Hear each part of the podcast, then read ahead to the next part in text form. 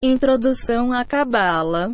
Quando se medita, pode-se separar a alma do corpo e transcender aos universos superiores. A cabala teórica serve como um mapa que diz como se preparar e para onde ir.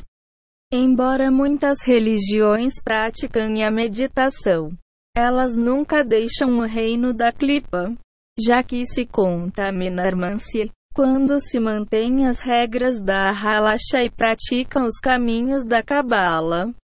Ele se purifica. Se ele então meditar, ele pode subir aos mais altos níveis espirituais. A meditação envolve controlar o processo do pensamento, bloquear os cinco sentidos e entrar em mokindigeidlos. Consciência expandida. A menos que se medite, ele só está a usar 3 a 5% do seu cérebro. Parte do cérebro recebe sinais de espiritualidade. Estes sinais são muito sublimes e estão bloqueados pelos outros cinco sentidos. Quando se limpa a cabeça de todos os pensamentos, pode-se sentir espiritualidade. Se continuarmos a trabalhar nisto, podemos transcender para os mundos superiores.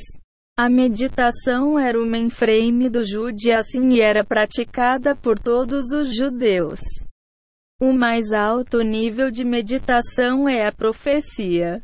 Havia mais de um milhão de profetas.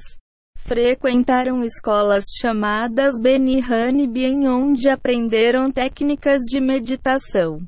Mas a Merkava consiste em técnicas meditativas usadas para transcender aos mundos espirituais.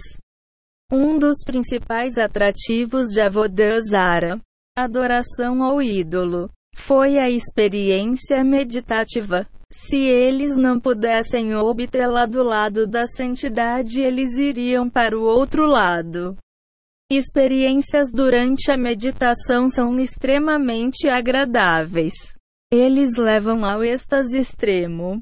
As pessoas iriam até a Citrahira para receber essa experiência. As drogas fornecem uma cópia muito baixa da experiência meditativa, mas são constantemente usadas pelas pessoas. Apesar da destruição que causa Monsi, as experiências meditativas são tão agradáveis que uma pessoa pode não querer voltar para baixo. É a partir daí que as pessoas ficam loucas. Se uma pessoa tem mulher e filhos, está motivada a voltar para baixo. Esta é a razão pela qual muitas escolas avançadas de meditação não aceitariam uma pessoa a menos que ela estivesse casada em pleno controle de seus desejos. Mesmo depois de terminada a profecia, a meditação ainda era um aspecto importante do judaísmo. Asholo Rebat descreve como Rai Shimol e muitos outros Tanoim usaram os métodos meditativos de Maser Merkava para alcançar os altos níveis de Alon Itzira.